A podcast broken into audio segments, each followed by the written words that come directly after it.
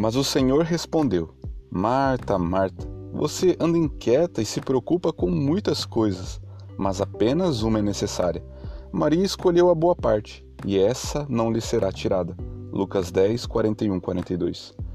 Vivemos em dias que estar inquieto e preocupado soa como normal. São os filhos, família, trabalho, contas, cenário político, econômico e da saúde pública. E muitos, além de tudo isso, levam uma vida muito agitada. Trânsito, correndo de um compromisso para o outro, cobranças no trabalho, e eu não sei você, mas eu já me peguei inquieto e preocupado sem nenhum motivo, sem saber explicar, um misto de sentimento de ansiedade e preocupação. E aí a minha esposa, percebendo, chega e me pergunta: "O que, que você tem, amor?" E eu digo: "Não sei." Sabe, nesses momentos, Deus já me fez lembrar desse texto. Só que em vez de ler Marta, vejo o meu nome: Mateus, Mateus. Você anda inquieto e preocupado com muita coisa, mas apenas uma é necessária.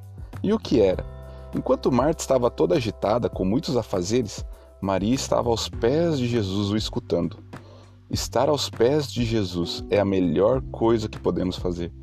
E sabe, todas as vezes que parei e tirei um tempo para orar, ler a palavra e escutar Jesus falando ao meu coração, uma paz e tranquilidade vieram de uma forma que a inquietação se foi e a paz deu lugar à preocupação. Não que não houvesse coisas para fazer e resolver, mas estar aos pés de Jesus, isso ninguém pode nos tirar. Que juntos possamos escolher escutar Sua doce voz, que acalma nosso interior diante de tantas inquietações e preocupações. Eu sou Matheus Calupiniex e esse foi o podcast Ombro Amigo, uma palavra de esperança em tempos de aflição.